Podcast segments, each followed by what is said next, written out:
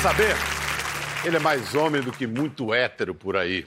Isso a se considerar como virtudes de homem, honrar a palavra, ter espírito de luta, persistência, garra, coragem e compaixão. Primeiro gay assumido a chegar ao Congresso, ele foi premiado três vezes como o melhor deputado federal do Brasil. Na apresentação do programa de ontem, apontei algumas coisas em comum entre Olavo de Carvalho e ele: o autoexílio, o patriotismo, algumas ideias envelhecidas, disposição para a luta, vocação de líder e a solidão. Mas eles têm mais uma coisa em comum. Ambos ajudaram a eleger Jair Messias Bolsonaro. Além das ideias do guru Olavo, Bolsonaro se valeu da briga com o nosso entrevistado de hoje e trepou nele, como se trepa numa escada para subir. O escada de nosso presidente hoje mora em Berlim, onde prepara uma tese de doutorado sobre política e redes sociais. Nós o encontramos em Barcelona, abatido pelo desterro, mas sem sinal de arrependimento pelos eventuais erros que até seus amigos e eleitores apontam. Jean Willis.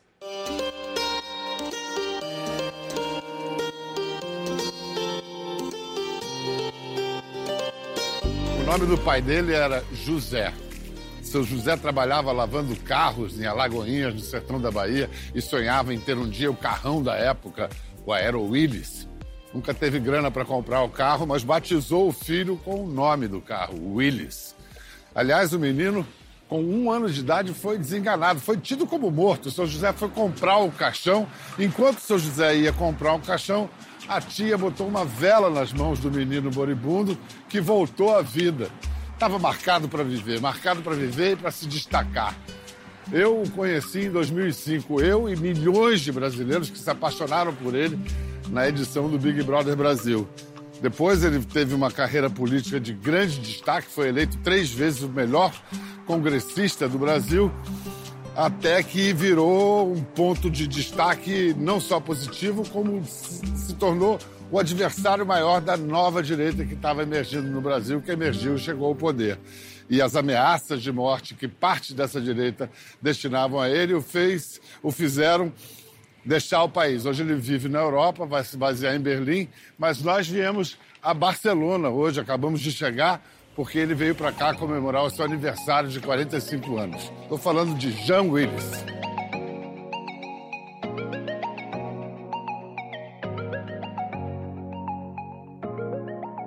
Jean, você pode estar sem mandato, mas você continua falando como um político. Você pode estar no exterior, mas você continua muito brasileiro. Acho que. Não sei, você já está distanciado do Brasil? Não, né? Você nem criou uma rotina ainda no exterior. Não já tive criou? tempo, não tive tempo. Você já sabe o que você vai fazer, como é que você vai criar uma rotina, não. vai estudar o quê, por que Berlim? Olha, por que Berlim? Berlim porque é, é, uma cidade mais cosmopolita, uma cidade que me dá um maior anonimato em relação às demais cidades. E eu saí do Brasil por conta das ameaças de morte. É, eu saí do Brasil porque eu não estava conseguindo ter uma vida de uma pessoa decente. Eu acho que toda pessoa tem direito a uma vida em que ela possa frequentar um restaurante, que ela possa ir na praia, que ela possa, sem ser insultado, sem ser ameaçado, sem correr esse tipo de constrangimento. Essa vida tinha desaparecido para mim. Então, eu quero escolher uma cidade em que eu possa viver isso, em que eu possa viver a solidão. Andar, andar pelas ruas, me sentar num boteco sozinho, num bar sozinho, me tomar uma cerveja sem ser necessariamente reconhecido. Então, Berlim oferece isso. Berlim, tradicionalmente, sempre foi uma cidade que acolheu é, exilados, né, expatriados, pessoas que, que estavam fugindo de perseguições políticas ou, ou as suas atividades artísticas. Né? É, Berlim tem essa história.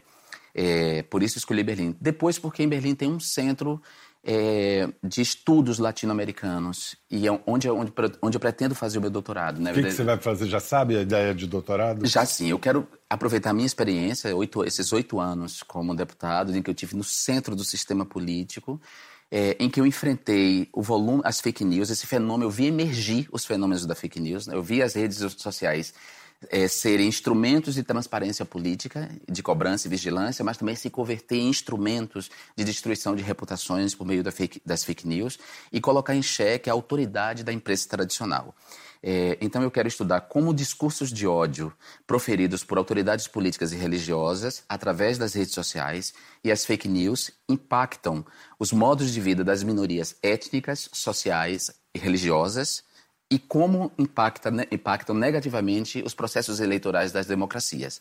Você acha que você foi enredado também e passou a reagir igual à ação de ataque? Não, não, em nenhum momento. Não na rede? Não, nem na rede nem fora. Eu fui colocado na defensiva. Uhum. Né? Aliás, uma das razões também, uma das muitas razões também que me fizeram desistir do mandato é que eu teria quatro anos de um mandato reativo. Não seria um mandato propositivo. Os meus dois primeiros mandatos foram mandatos propositivos. Por isso mesmo, é, eu adquiri prestígio internacional, por isso eu fui premiado, porque eu tinha um mandato no segundo propositivo. mandato você já teve que reagir bastante. Bastante, né? é, a partir do impeachment da Dilma. Uhum. A partir do impeachment da Dilma, começa, eu, eu começo a ser colocado numa posição reativa. É, e muito longe de agir da mesma maneira que as pessoas. E havia uma diferença, era, era como se, vou usar como metáfora, como se eu fosse os 300 de Esparta contra um exército inteiro. Não dá para você enfrentar o poder econômico de quem financiava. Mas aí você caiu naquele perigo, naquela armadilha que o Mujica depois falou para você, de se comportar como mártir, de Não, se quase quase se, se oferecer em holocausto em nome de uma causa. Mas então, eu desisti de fazer isso. eu desisti de fazer isso. Quando eu decidi não assumir o mandato, foi justamente para sair desse lugar do Marte. É, eu não queria me martirizar e ficar seria me martirizar. Seria me colocar no lugar do Marte em nome de uma causa e eu acho que eu serviria muito mais a causa vivo. As ameaças continuam ou pararam? As ameaças, quando eu saí, tiveram mais duas ameaças. Uhum. É, de, depois dessas duas ameaças, nenhuma mais. Sua família é, também deixaram em paz? Por, por enquanto. Mas uhum. meus irmãos estão atentos, né? E a gente tomou algumas. É, alguns cuidados, assim, né? Você já vinha sendo ameaçado há alguns anos. Essa decisão é, só veio agora. Sim. Marielle é, deve ter pesado, a eleição do Jair Bolsonaro, com sim, certeza. Sim. É, eu, eu, eu, pensei, quando a Marielle morreu, Pedro, uma, uma, alguma coisa se partiu dentro de mim, sabe? Assim, era, eu recebi a notícia, eu, eu tinha feito aniversário dia 10 de março em São Paulo, comemorei em São Paulo, encontrei com ela em São Paulo, viajei para Montevidéu, para o Parla Sul, e de, de Montevidéu fui para Brasília. É, era uma quarta-feira. Eu estava em casa, tinha acabado de chegar do, do parlamento, e Bruno Bimbi me liga e me diz assim, a queima-roupa, mataram Marielle. E eu, eu fiz um silêncio, depois eu fiz assim, como assim mataram Marielle? Que ela foi assaltada, é, quer dizer, não, foi, não era ela levou um tiro e está no hospital, não. Mataram. Ele falou, não, mataram Marielle, executaram Marielle a partir disso, uma, alguma coisa se quebrou dentro de mim que, e, e, eu não consegui mais enxergar a política, a minha vida, a minha atuação da mesma maneira, sabe? Então, foi a, a, aquele, aquela execução teve um peso demais em repensar se eu queria continuar como ativista, se, se eu queria permanecer no PSOL, se eu queria permanecer deputado, as, todas as dúvidas vieram. Mas imediatamente, é isso que Isso num ano de campanha. Isso, a gente ia entrar no ano de é. campanha. É. E, e, não só isso. A execução precisava ter uma resposta. Quer dizer, precisávamos descobrir quem matou, por que matou, né, quem mandou matar. E, e a, então, imediatamente, junto da dor, do sofrimento, eu tive que fazer uma proposta de uma comissão externa que acompanhasse as investigações é, e propôs isso ali no imediato, no dia seguinte, a, aos prantos, de olho inchado, porque eu passei a madrugada chorando pela morte de uma amiga. Quer dizer, não era uma companheira de partida, era uma amiga. Vocês eram próximos, né? Muito próximos. É. Marielle, de nós do PSOL, assim, tirando o Marcelo Freixo, que ela, com quem ela convivia, Marielle abriu a questão da sexualidade dela, da orientação sexual, para mim. Né? Porque ela sabia que eu era gay, que eu sou gay, que eu militava, essa era uma questão. Então, era, eu tinha uma relação com, com ela de proximidade. Mas tinha que lá, ao mesmo tempo, já tocar a vida e exigir explicações. Então, era, foi um volume de coisas que foram se, é, se sobrepondo, né? É, viver o luto, ter o medo, porque é óbvio que eu tive medo naquele momento. Era, a, a, ameaças que eram difusas é, se concretizaram numa moça que era boa. Marielle era uma pessoa boa. Boa. Marielle não tinha inimigos.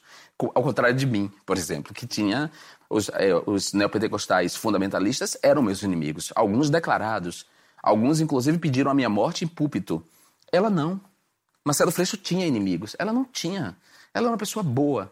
E se foram capazes de fazer isso com aquela pessoa, né, que escolheram aquela pessoa para matar por causa da sua atuação política, porque estava dedicada à causa do, das pessoas moradoras de favela, estava dedicada ao povo negro, por que, que não me mataria? Então começam as minhas dúvidas aí. E você ali durante o ano, porque isso eu acho que foi algo que a esquerda, a imprensa, vários setores negaram as evidências durante muitos anos. Assim como faziam de conta que Olavo de Carvalho não existia, Sim. e ele não só existia, como ele crescia e multiplicava seus seguidores, também negou-se a evidente eleição do Bolsonaro. Estava na cara que ele ia ganhar e as pessoas há três meses, não, não vai, não vai, não vai. Não eu. Pois é, isso que eu queria saber. Você não tinha eu. certeza que... Eu tinha certeza. Pedro, eu digo que eu sofro da síndrome de Cassandra. Cassandra é aquela personagem grega é, a quem foi dado o poder de prever o futuro, mas de não convencer ninguém. É, e é claro que a síndrome de Cassandra que eu vivo tem a ver com uma coisa chamada homofobia social. Quer dizer, quando se fosse um um político heterossexual branco, é, talvez as pessoas ouvissem mais. Era, eu sabia porque eu fui o laboratório para tudo que Jair Bolsonaro fez depois. Laboratório eu, e escada. Escada, isso. Eu fui, eu fui a cobaia do laboratório e a escada que ele utilizou. É, ele, até eu chegar no parlamento e, e, ele entender que a homofobia era um meio de interpelar a sociedade e disputar a hegemonia, por, é, até eu chegar no parlamento, ele, ele era um político paroquial, conhecido no Rio de Janeiro, é, desqualificado do baixo clero. É, mas no filme, ótimo filme Entre os Homens de Bem, você quando ganha, a primeira coisa que você chama a atenção, até para o Freixo, são os 550 mil votos do, do, do Bolsonaro. Não, no, na segunda eleição. Na segunda eleição, é, pois na é. segunda eleição. É. Isso porque eu já tinha vivido o primeiro mandato isso, com ele. Isso. Então eu chamo a atenção disso, eu falo assim, olha, é, é tudo bem que eu venci as eleições, mas olha a quantidade de votos que esse cara recebeu. Então, eu previ, naquele momento eu previ que alguma coisa se passava na sociedade e que tinha a ver com que a hegemonia estava sendo disputada a partir disso, a partir de coisas que a sociedade não discutiu profundamente que a esquerda não quis discutir profundamente. E que também havia uma direita subrepresentada. Havia. Havia um desejo por um. Sim, sim. Eu acho que é uma direita subrepresentada. Uma, existe uma direita que tem uma agenda econômica. E essa direita ela não, tem, não é necessariamente antiliberal. Ela não é contra as liberdades individuais. Essa direita, eu acho, foi mais negligente, essa direita foi covarde essa, essa direita foi cínica e oportunista, porque essa direita também instrumentalizou a extrema-direita em favor dos seus interesses, que era derrubar o PT do poder.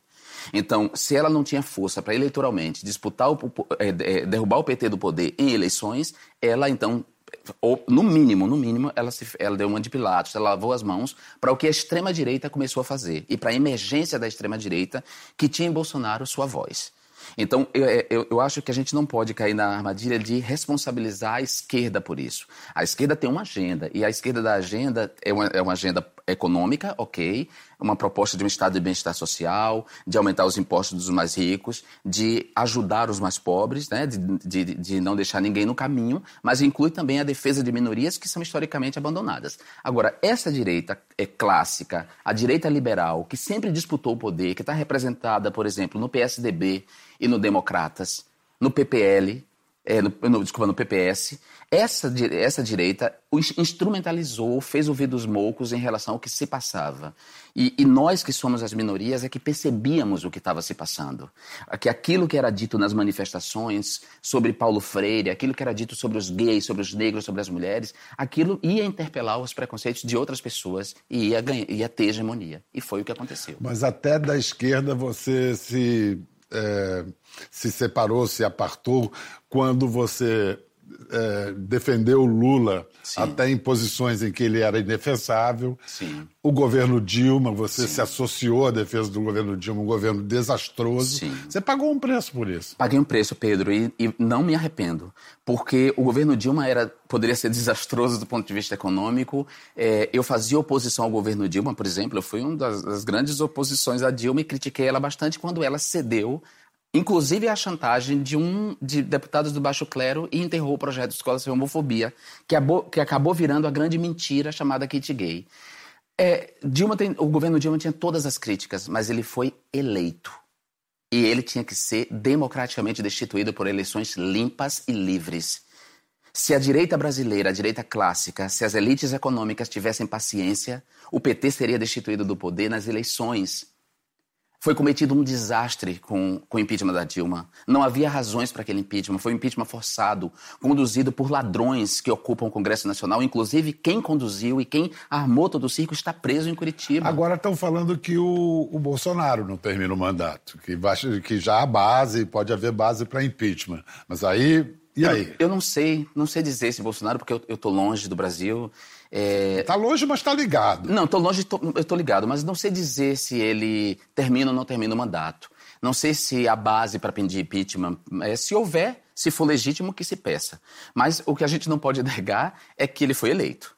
Ele foi eleito. Ele foi eleito, ele, as fake news podem ter é, tido um papel importante, as fake news foram impulsionadas pela força do poder econômico. Ainda há que se investigar como isso foi feito, quem fez, é, de onde veio esse recurso, mas ele foi eleito.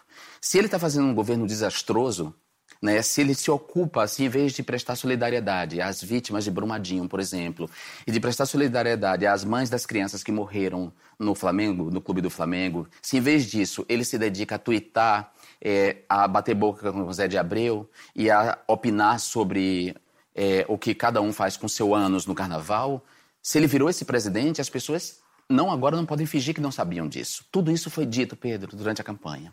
Certo? As pessoas decidiram dar um cheque em branco a alguém que não participou de debate eleitoral, que não foi a nenhum debate eleitoral. As pessoas decidiram dar um cheque em branco a uma pessoa que estava há 30 anos no parlamento que não produziu nada uma coisa que eu experimento porque eu estou na televisão, e agora, uhum. inclusive, eu estou na televisão que agora é comunista. Você ah, sabe, é, tem isso, é, né? Você sabe que. A eu, Rede Globo virou é, TV comunista. Você sabe que eu sou historicamente um comunista, né? E é, eu recebo muito desaforo nas redes sociais, mas na rua nunca vi ninguém. A sua no meu coisa caso era na rua. Passou na rua. Na rua, Pedro. Porque assim. É, há uma diferença, sabe? É, você, é um, você é um apresentador de TV, você é um homem branco, você você não, você não rasura imaginários, entendeu? Você está num lugar que deveria estar. Eu não estava. Então, muita gente que, que não podia, porque o processo civilizatório, a democracia, quando fortalecida, impede você de fazer certas coisas. É, quando isso se esgaça, quando esse processo civilizatório retrocede, quando a democracia se esgaça, elas se sentem autorizadas. Eu sou, um, eu sou de peixes, né? Sou pisciano. Uma pessoa que... Eu gosto das pessoas. É, eu gosto de rir. Eu vivo rindo, cantando e tal. E um dia, ah, caminhando, e eu já estava com escolta. Eu passei por uma senhora no aeroporto e, e sorri para ela. E ela falou para mim, por que você está rindo para mim, seu pedófilo, filho da puta? E, eu, eu, eu, fiquei chocado. E ela disse assim alto, na frente de todo mundo, Aí eu vi que, que, que, que eu poderia sofrer. Durante a, a, campanha, eu não pude estar na rua, porque bastava eu estar na rua que alguém me ameaçava. Ameaçava me, me cobrir de porrada, ou dizia: Bolsonaro vem aí, seus dias não vão durar. Quer dizer, havia uma perspectiva de morte, da minha morte, que se naturalizou. Naturalizou ao ponto de uma desembargadora, a Marília Castro Neves, desembargadora do TJ. Eu não estou falando de um uma pessoa da esquerda, falando de uma autoridade constituída, desembargadora, dizer num grupo de magistrados que era a favor de minha execução profilática. Ela usou essa expressão, uma execução profilática, como se fosse uma doença que tivesse que ser erradicada antes que contaminasse mais pessoas. Não dava, Pedro. Não se trata só de animosidade ou haters. Isso, isso tudo está muito vivo em você. Você não para de lacrimejar, isso está te machucando muito. Me machuca, é um preço muito disso. alto que você está pagando. Como é que você. O que, que você vai fazer para sair desse lugar? Primeiro, eu vou. Eu, bom, eu, não, é, não tem como. Falar disso ainda mexe muito comigo. É, mexe demais. Eu espero criar uma rotina, eu, eu, eu espero. É, a rotina vai me salvar, a rotina ajuda, a rotina terapêutica. Me dedicar aos estudos, é, fazer novos amigos, ter novos espaços para conviver, claro. Também não me dedicar tanto ao Brasil, assim, claro que eu vou me dedicar desde aqui no que eu posso fazer para defender a nossa democracia, para defender as pessoas que lá ficaram contra os abusos e os desgovernos que, dessa pessoa que foi eleita, mas também me afastar um pouco mais, entendeu? Assim, é, viver, como eu disse para você, esses momentos de solidão em que as pessoas não me conhecem, não passar por isso. Eu, fui transformado num párea dentro do meu próprio país, sabe? E, e, e, a partir de mentira. O que mais me dói é, é, que foi mentira. Nada do que é dito a meu respeito é verdade. Do projeto de lei para obrigar crianças a mudar de sexo à declaração na CBN em defesa da pedofilia, passando por uma série de outras mentiras. Nada disso é, é, é verdade. Eu quero voltar a isso daqui a pouco, mas eu queria mostrar para você aquele lugar estranho em que a gente é, se conheceu e onde tudo, onde tudo começou. Quer dizer, onde pelo menos a sua vida recomeçou, porque a sua vida tem vários recomeços, esse é só mais um. E onde a gente se conheceu. E onde a gente se conheceu. Então senta aí, fica tranquilo Opa. e me diz primeiro em quem você vota. É, Biel, eu voto no Jean. Meu voto é pro Jean. Eu vou votar no Jean. Eu vou votar no Jean. Ah, Pedrão, o negócio é o seguinte. Meu voto é pro Jean. Então, Biel, vou escolher o Jean. Porque foi combinado, é tática de jogo. Tá bom, Juliana. Obrigado, Aí querida. Coragem e boa sorte. Obrigada. Quem acompanha a Juliana nessa excursão nada prazerosa ao paredão é o Jean. Sabia que isso ia acontecer. É... Jean, dos votos possíveis, você levou seis votos, o que é um bocado de voto para a primeira votação. Uhum. A que, que você atribui essa votação tão alta? Olha, eu sabia que eu seria o alvo preferencial na casa. Por quê? Eu acho que pela questão por eu ser gay, não. por eu, é, enfim, acho que, que por isso. Por esse motivo, basicamente por esse motivo, não sei, porque ou, ou então porque eles não tinham opção e, enfim, e votaram em mim por, usando talvez esse critério. Eu imagino que seja isso. Esse critério, você está chamando de critério, seria um critério preconceituoso? Extremamente. É, acho extremamente preconceituoso. Mas você então atribui a esse fato? Atribuo. Olha aqui, pode dar uma parada. Já aí era o começo. Pedro, desculpa. Não, eu que peço desculpa. eu tenho como, como não me emocionar com tudo. Porque aí era o Primeiro, começo. Eu era um menino. Você era um menino. Era um menino. Tinha eu era um menino. Anos. E Por que, que você foi fazer lá dentro? Porque era para você ter saído nesse primeiro paredão. Você sabe, né? Eu sei, eu sei. E por isso. É... E por isso tudo me mexe comigo, me emociona, porque já era ali uma manifestação clara de homofobia, óbvio. Era a minha presença, eu tinha toda a razão no que é. eu dizia. É... Mas aí já não só a comunidade LGBT Sim. começou a te apoiar, como a classe média Sim. conservadora. Houve... Você ganhou, isso. você virou um namoradinho do Brasil, Sim. já. Por isso, e por que isso... país é esse que em 2005 é esse que carrega você com mais de 50 milhões de votos para ganhar o BBB e que é. 10 anos menos de 15 anos depois. Por isso que eu me emociono, porque assim, eu fico pensando que que mudança, né? Que transformação. Eu acho que 2005 era um ano de curva ascendente do Brasil, do ponto de vista econômico, do ponto de vista é, do prestígio fora, é, do bem-estar social. Havia uma curva ascendente. O Brasil estava no seu melhor momento.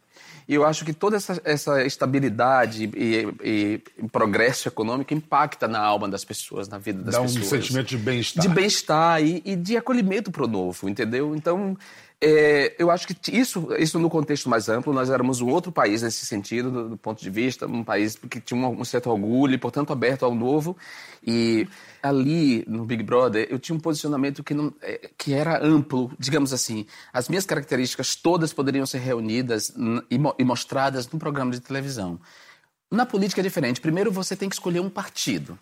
Quando você escolhe um partido e você se posiciona através de um partido, você já elimina você já afasta pessoas que não concordam com aquele partido, que não votam naquele partido historicamente. Ah, eu gosto do Jean, mas o Jean escolheu o PSOL. Por que escolheu o PSOL? Pronto, aí você já vai afastando. Quando você toma posições concretas que interferem na vida real das pessoas, como, como você votar uma lei, você vai afastando ainda mais, né? E, sobretudo, quando você sai de um, de um, de um lugar que o imaginário lhe cabe. Então, a televisão, o entretenimento, é um espaço que cabe uma pessoa como eu.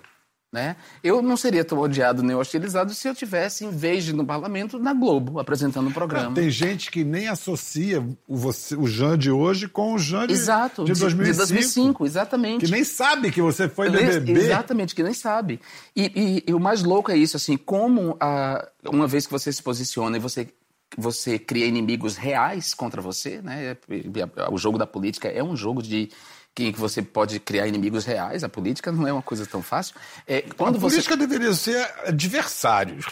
Óbvio. Né? Porque a política é a arte de evitar a guerra. Isso, para mim, é, é, a política. Para mim, a melhor definição de política é a da Hannah Arendt, quando ela disse que Isso. a mesa né? Ela fala política só faz sentido entre os homens. Isso para mim é assim, eu ajo assim, eu não tenho inimigos, eu não elegi inimigos, mas eu fui eleito como inimigo para muitas pessoas, não como adversário, como inimigo a ser eliminado. Mesmo na hora que você saiu do Brasil, agora, nenhum é, inimigo seu se comportou como um adversário?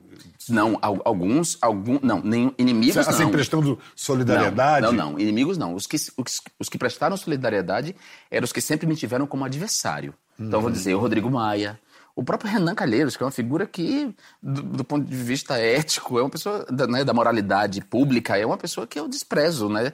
Mas eu nunca tratei o Renan como inimigo, nem ele a mim. Eles, nós éramos adversários políticos e ele prestou solidariedade, né? É, Hamilton Mourão. O Mourão, o, o, o, o vice-presidente da República. Agora, o presidente da República se comportou como me tratando como sempre me tratou, como inimigo, porque ele nunca me tratou na Câmara como um adversário. Ele me tratou como inimigo. E o que ele fez contra mim desde 2011, quando eu entrei na Câmara, foi tentar destruir, me destruir, destruir minha reputação. Jean, eu, meu coração está pequenininho, mas eu acho que, de certa maneira, isso pode funcionar como um desabafo para você, porque te ver assim, nessa emoção extrema, Sim. não é fácil para mim. Eu tenho o maior orgulho de ter participado dessa história, você eu sabe também. disso. Eu, né? eu, nossa, eu tenho o maior orgulho é. de ter feito esse programa de ter feito, inclusive, a história do Big Brother. É, você foi a edição, a edição mais extraordinária.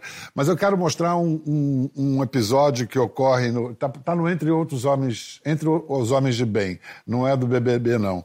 Que é um pastor que vem. É, é bem a, a, a eu acho que reproduz bem a questão dos, do conservadorismo e como você é, poderia, podia lidar com Sim. aquilo.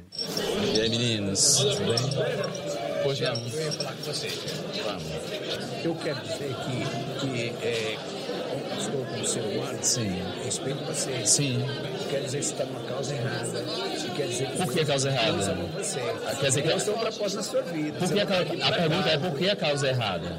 Por que a causa errada? Porque, porque a homossexualidade é errada? Não, porque você não está do lado de Deus, você está do lado das não. pessoas que estão perversas. Quer dizer que os homossexuais são perversos? Sabe o que é perverso? Eu, eu, Sabe... condenar você. Não, não, nem eu quero condenar você. Sabe o que é perverso? Pedir senha de cartão de crédito. Sabe o que é perverso? É apontar o caminho de Deus e cobrar pedágio. Sabe o que é perverso? É a exploração comercial da fé de pobre. Sabe o que é perverso? É participar do esquema das sanguessugas. Sabe o que é perverso? É estar envolvido em esquema de corrupção. A minha homossexualidade, o fato de eu amar, não muda a vida de ninguém. Mas o fato de pastor, é, parlamentar se envolver em esquema de corrupção, tira a comida da boca das crianças. Isso sim. Eu vou indo. Depois eu falo. Isso foi, era uma exceção, não? Não, não era uma exceção. Era, eu, via, eu era interpelado o tempo inteiro por pessoas assim. É... E você estava já Nesse Defendido, eu não sei. Defendido. Sim, eu, eu, é. e sobretudo nesse momento, porque eu lembro que era esse dia é, houve um evento na casa que tinha a ver com a cura gay, a proposta de cura gay.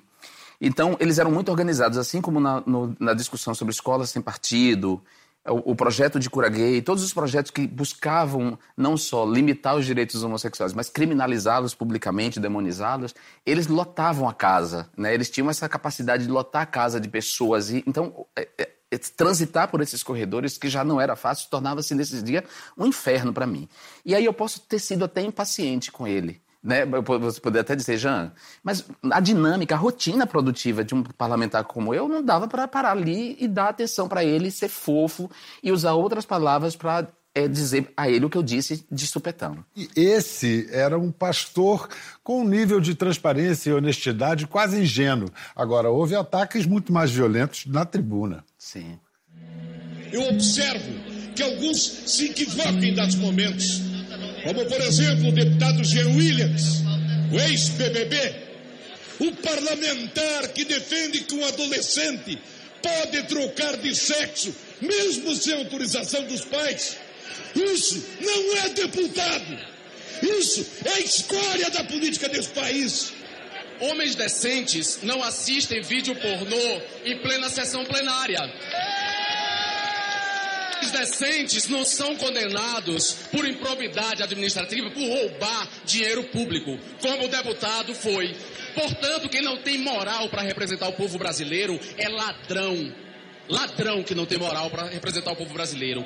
Eu vou dizer uma coisa: qualquer programa de televisão é mais decente que um deputado que rouba dinheiro do povo na sua administração pública.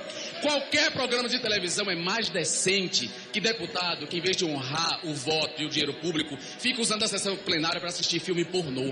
Eu quero dizer para esse deputado que eu não tenho medo de coronéis. Os tempos mudaram. Ele e todos os fascistas dessa casa vão ter que me engolir.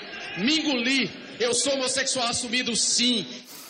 É, primeiro, ele partia de uma mentira. Quer dizer, o cara me insultava na tribuna da Câmara, é, afirmando uma mentira. Eu nunca apresentei projeto de lei para adolescente, obrigar adolescente a mudar de sexo. Apresentei um projeto, uma lei de identidade de gênero, é, baseada na lei argentina, que é considerada um, uma das políticas públicas mais modernas para atender a população transexual no mundo.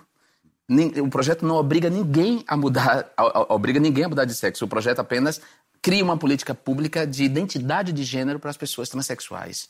Jean, você foi eleito merecidamente três vezes o melhor deputado e, no entanto, essa cena é a cena que ninguém esquece. Bom, em primeiro lugar, eu quero dizer que eu estou constrangido de participar dessa farsa, dessa eleição indireta, conduzida por um ladrão, urdida por um traidor, conspirador e apoiada por torturadores, covardes, analfabetos políticos e vendidos. Essa farsa sexista. Em nome dos direitos da população LGBT, do povo negro exterminado nas periferias, dos trabalhadores da cultura, dos sem teto, dos sem terra, eu volto não ao golpe e durmam com essa, canalhas! Tchau, querida! Tchau, querida! Tchau, amor! Tchau, querida! É.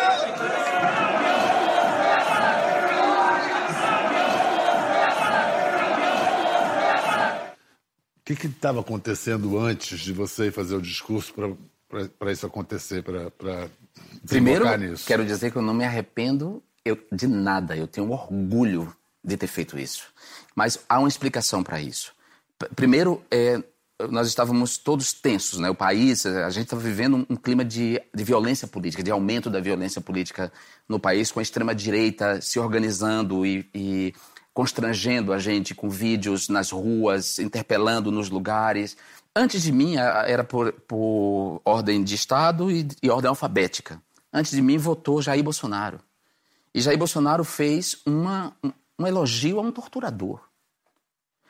A tortura é um crime de lesa humanidade. O Brasil é signatário de todos os tratados internacionais de direitos humanos que condenam a tortura.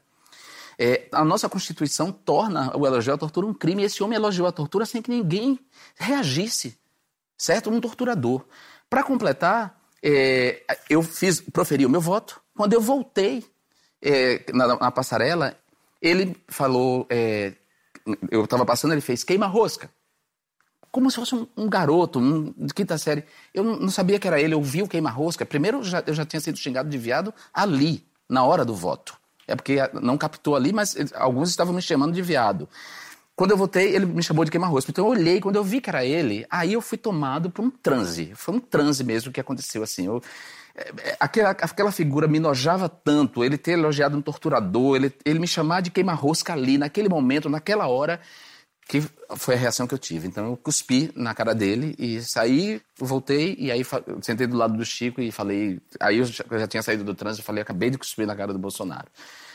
É, não é algo do qual eu me orgulho por si mesmo. Eu jamais cuspiria na cara de uma pessoa, é, sei lá, em condições normais de temperatura e pressão. Eu já tive ah, embates calorosos com pessoas e que eu não, não chegaria a esse extremo. Mas nesse dia era um acúmulo era um acúmulo de tudo. De anos de assédio moral, de violência contra mim, de, de xingamentos sem que as pessoas reagissem, de uma naturalização daquela violência que ele praticava, dele tratar a minha homossexualidade como um meio de me difamar. Era um acúmulo de tudo naquele dia. Aquele dia foi foi demais para mim. Então eu explodi nessa. E se, se isso é a imagem que ficou, eu lamento que tenha sido a imagem que tenha ficado de oito anos de mandato. E eu digo seguramente que eu fiz o melhor mandato. É assim, eu digo sem modéstia, assim, um, em termos de proposta, de condução, de transparência, de honestidade, de tudo. Isso foi reconhecido. Se, se, as pessoas, lamentavelmente, acham que eu fiz errado, eu gostaria que elas se colocassem no meu lugar. Vem cá, na, na, na sua infância e adolescência em Alagoinhas, também não tinha bullying homofóbico? Como Tinha. se comparam os dois bullies? O do parlamento e aquele lá da tua compo- origem? É, um- é, digamos assim, é uma linhagem, pertence à mesma linhagem. É, são manifestações de um mesmo fenômeno chamado homofobia, que tem diferentes expressões. Com o BBB no meio. O BBB no meio. A homofobia tem muitas expressões. Eu sofri homofobia na infância, eu ouvi a palavra viado quando eu tinha seis anos, eu não sabia. Você foi comprar pão, na padaria. Exatamente. Fui comprar pão e fiz a concordância de número. Quero seis pães. E por ter feito a concordância de número, um, um cara, né, um adulto, falou para mim, eu era uma criança de seis anos. Eu lembro que eu nem o balcão ficava assim, eu ficava abaixo do balcão da venda de seu Deraldo. Não alcançava o balcão.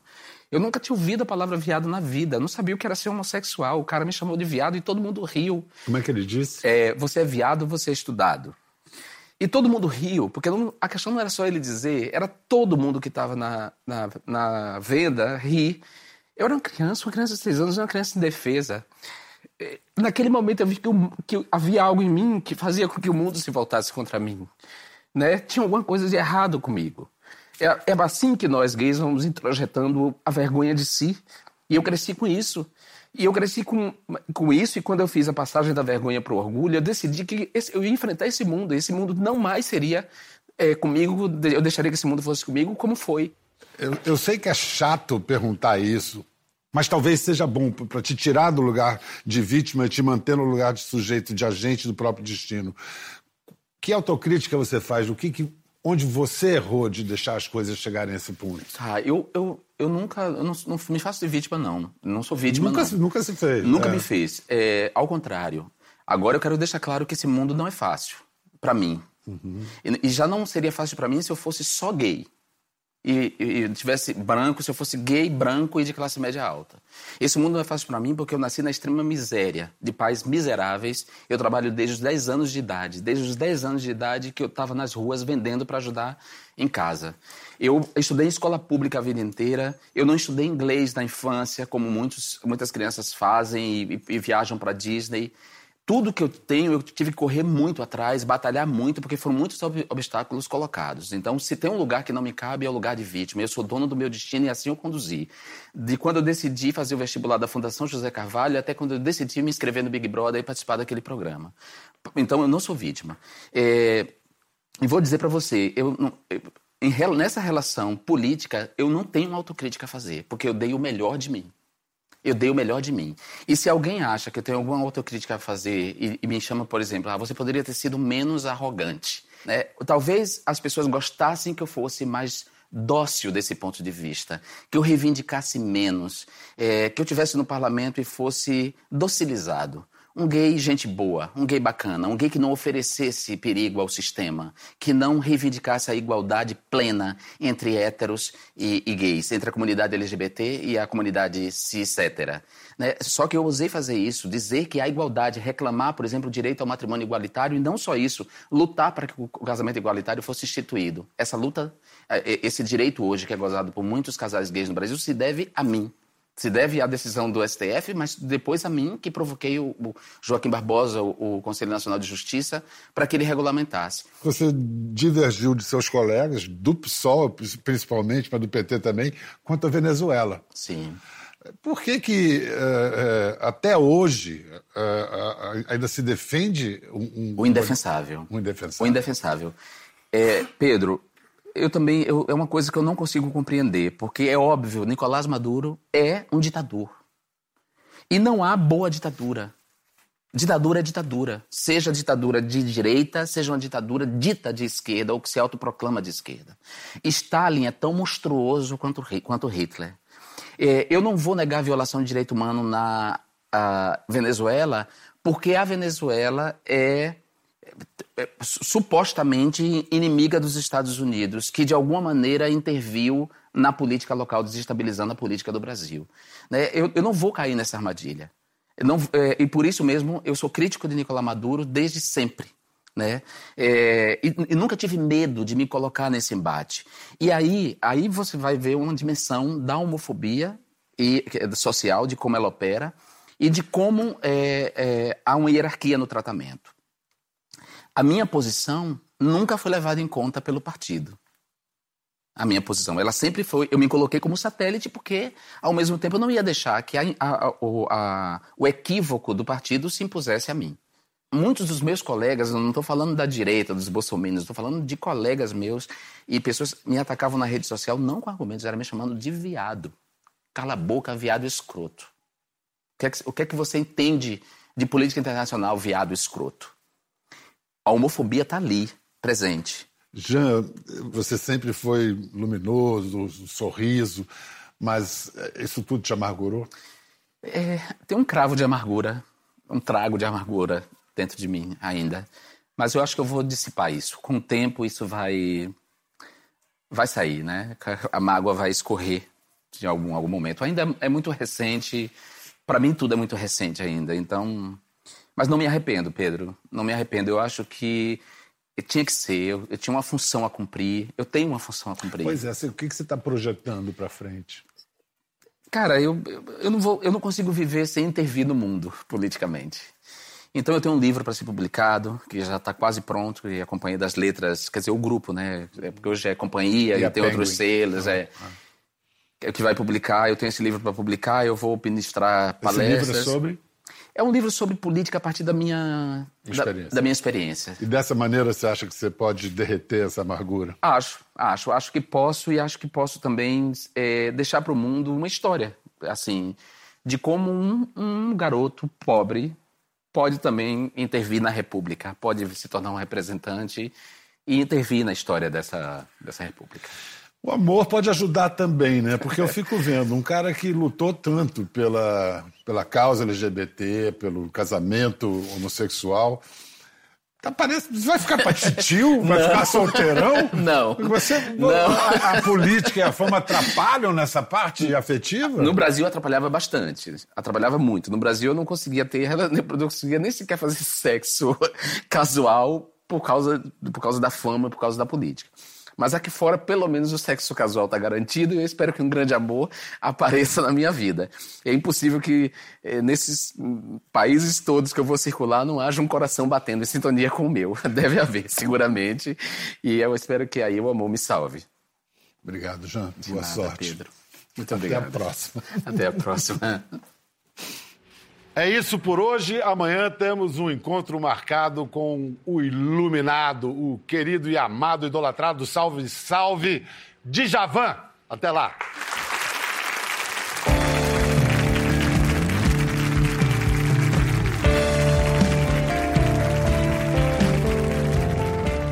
Gostou da conversa? No Globoplay você pode acompanhar e também ver as imagens de tudo que rolou. Até lá.